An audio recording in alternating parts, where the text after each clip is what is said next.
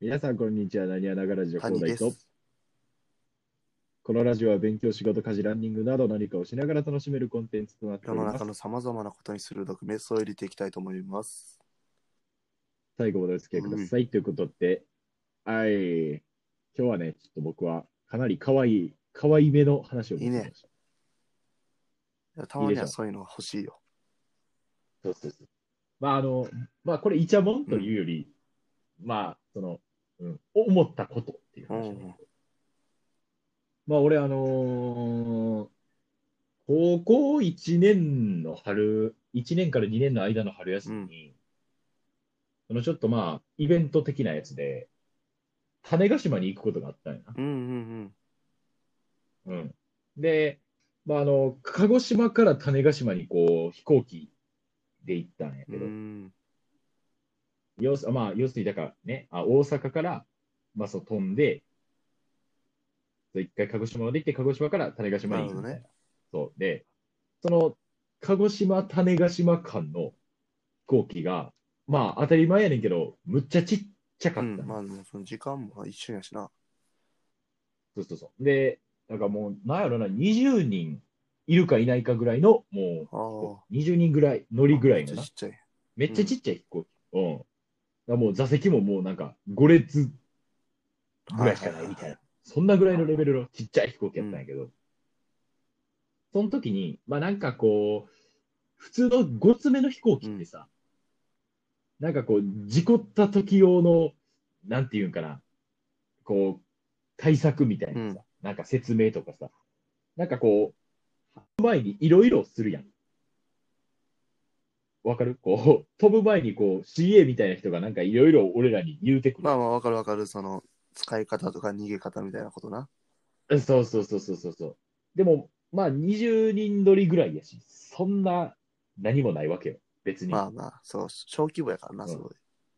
そうそうそうそう。で、だから、なんか CA みたいなもんなんか入り口のところにおるけども、ほぼ飾りみたいうな。ん。うん、で、多分何も言うことがなくなったんか知らんねんけど、なんか、出発の時に、うん。右のプロペラが回りますと か言うと。いやいや、知らん知らん。おう知らんな、それはほんま。どう、どうでもええよ。聞いてもないし、聞きたくもないし、別に。 誰が、いやいや、俺左から回してほしいねんけど、言うねどうでもええな。それを言っん。てど何になるうってでいもえうえ。そうやねんな。この世で一番いらんアナウンスやったい。らんかったな。めっちゃいらんかった。その窓開いて手出したりできるんやったらまた話変わるけど、あ、そうそうそうそうそそんう。なわけないし。何もできへんからね。でもやっぱ何が一番悲しいって、それを聞いてもみんな眉一つ動かしてない乗客が悲しい。まあその、飛行機何も感2じ回目っひていんのかうのもあるしな、その、でっかい飛行機でもう鹿児島まで行ってるから、あ、そうそうそうそうそう。ちっちゃい飛行機じゃテンション上がらへん。いやー、だからやっぱなでその辺はみんなで突っ込みたかったのはできれば、20人ぐらいで、いや、どうでもええわって言いたかったよな、みんなで。ボケてた可能性もあるな。あ、機長が。うん。ああ、それ突っ込み待ちやったツんッか。コミ待ち。だから、逆に言うと、俺がやっちゃったんか、これ。そう突っ込まなかった俺が。けどその、ああ、なる要ほどはステルス滑りしてたよな。な。何やそれ誰も気づかんうちに一人で滑ってた。ああ、ボケやと認識されなかったやつそね、の滑ったとすら気づいてもらえてなかった。なるほど。 かわいそうに。かわいそうな話まだあだかな、らこれは。広大田中のかわいそうかなわい話。そうな話。まあ、そんな感じでござんすよ。いや、いいよ、い いよ。だいぶかわいいなん話かでいいした。サイズ感でいい可愛い話だったな。うんじゃあちょっと僕まあ、も、こんな感じ。あ、いやいや。僕はね、うん提案です。うわ、出たよ、この提案系。でもな、ちょっとな、その、いつもの感じとはちょっと違うのがあって、はいはいはいはい。あの、うんまあ、結論から言うとですね、うん。将来うん、タイムマシーンってできると思いますかっていう質問に対して、はいはい。これは絶対にうんできると思って答えるべきです。おえもこういう提案なんですねう、ち。ょっと、ちょっとよくわからないですけど。ではまあ、とりあえず、ちょっと一回聞いてみようかな。広大はうん。将来タイムマシンができると思いますか、思います。おおなるほど。それなぜうんなぜまあまあまあ、やっぱね、進歩してますから、科学というほうほうほうん、いつかやっぱ、そういう時代が来てもおかしくないんじゃないかなと。う。なるほどね。はいはい。まあまあいいですよ。まあその答えやったらね、広大が賭けに勝つことができますからね。いい、素晴らしい答えだと思いますよ。うん、よくわかんないですけど、はい。まあね、要はね、これは、もう、これで、いや、絶対できひんやろって答えたらもう終わりです。え、でもなんか以前、あなた、タイムマシンはなかなか難しいみたいな話をしてませんでしたかうん。いや、これはね、あの、いや、答え出てないんで、その、自分の中で。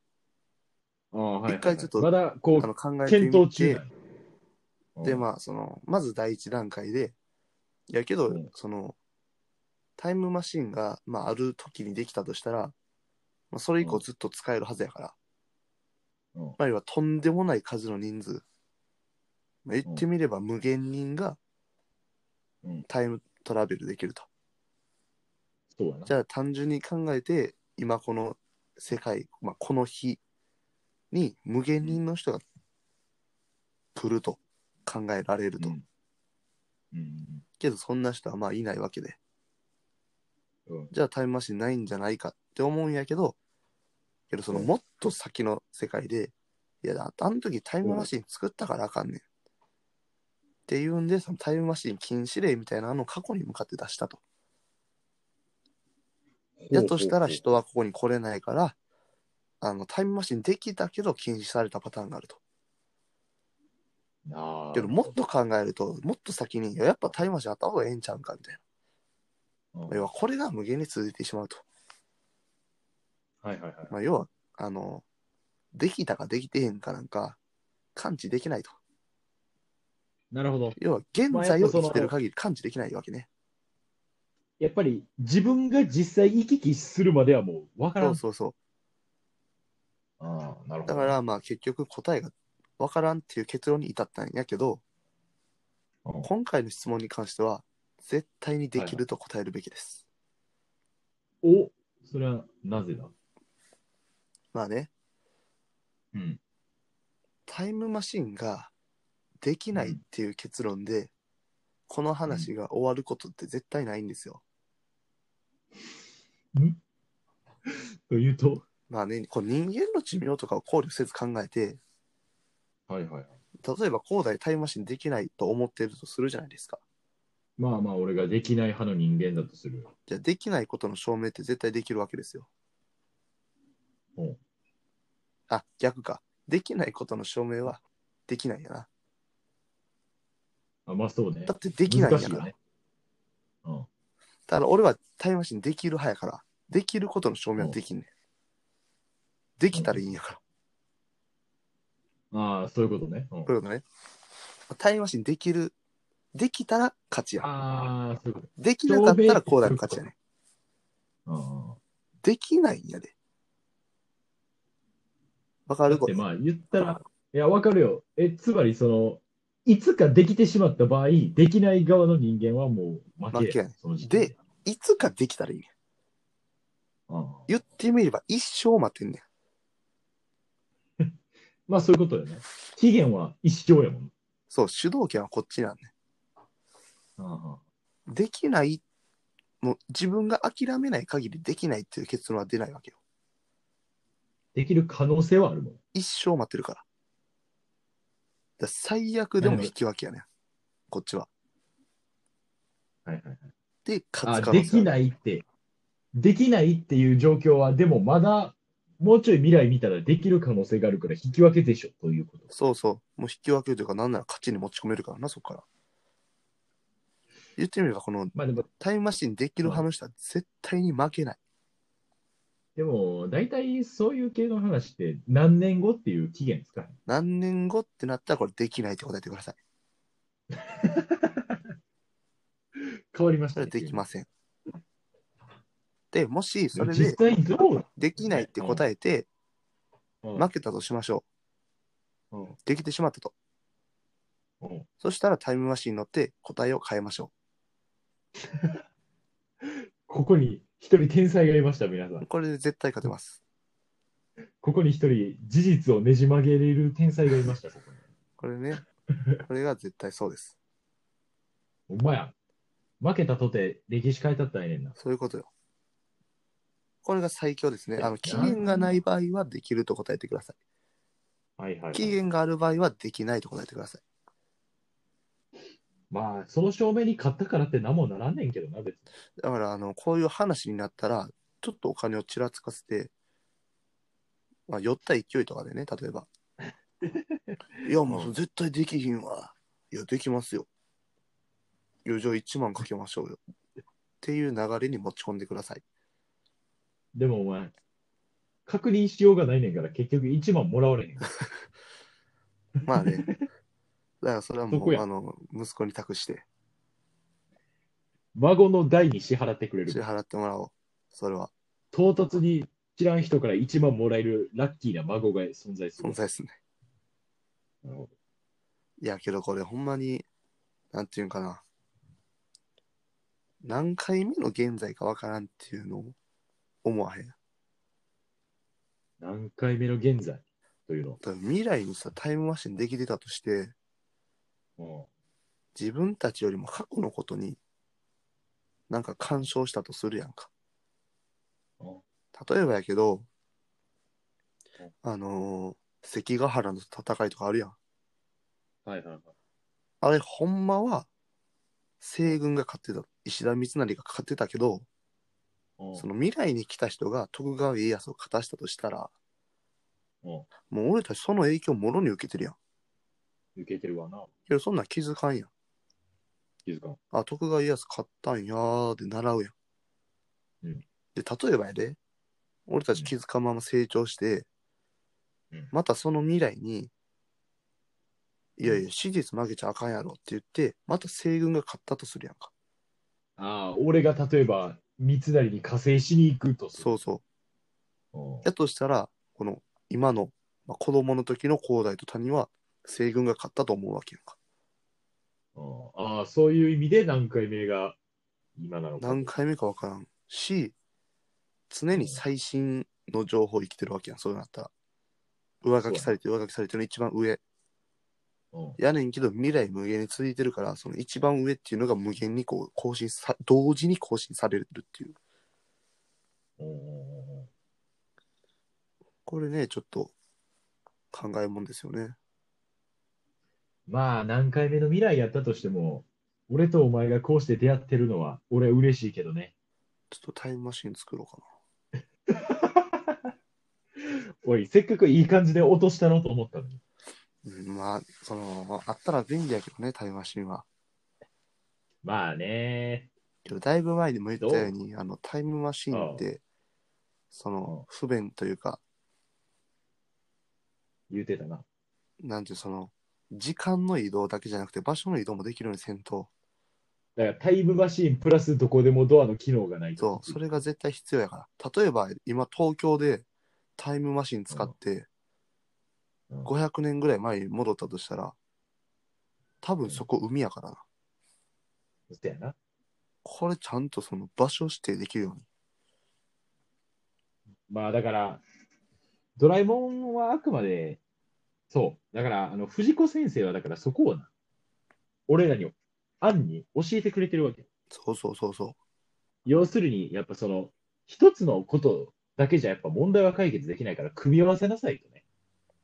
そういうことよ、やっぱりだから協力していこうみたいなのも藤子先生は教えてくれてんの、俺らうん、へに。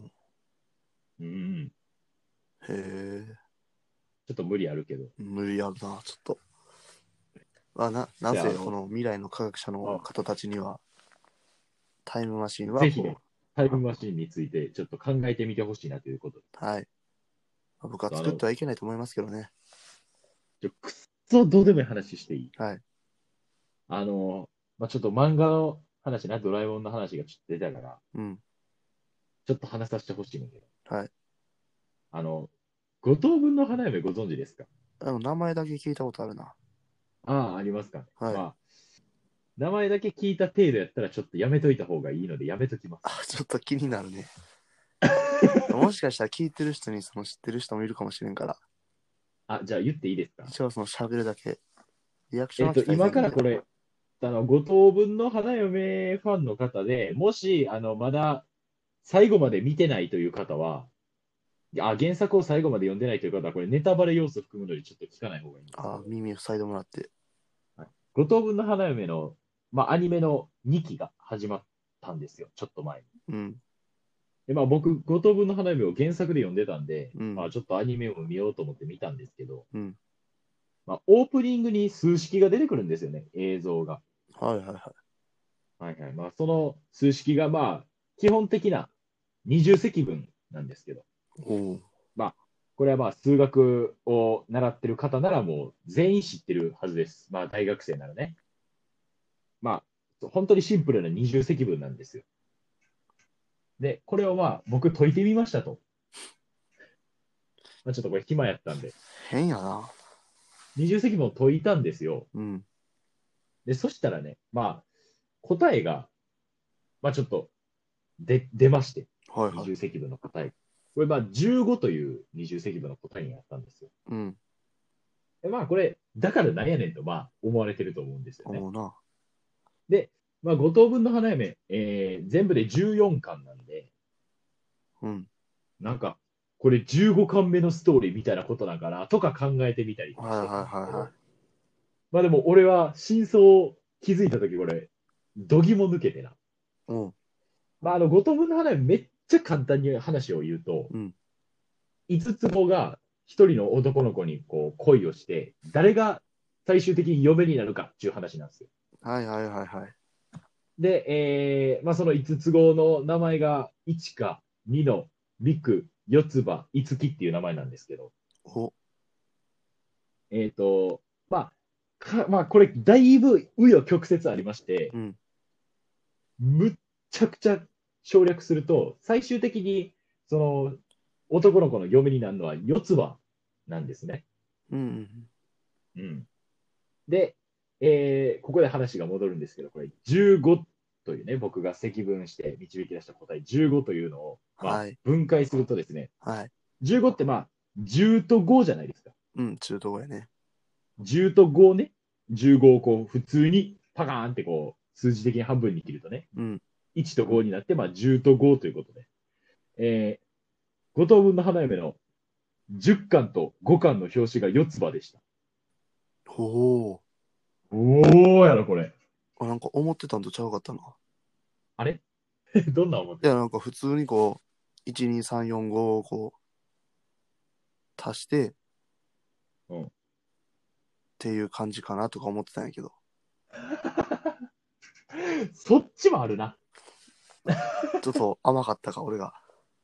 いやいやいや、え、その10、10と5、その分け方ちょっと、あるけどね。まあ、こじつけ感あまあ、るんやけど7と8の変ちゃうかっていう。 まあ、でもこう、なんていうの、15をこう数字的にパッと見てさ、まあ、綺麗にな、綺麗に分かれるもんそなうそうそう。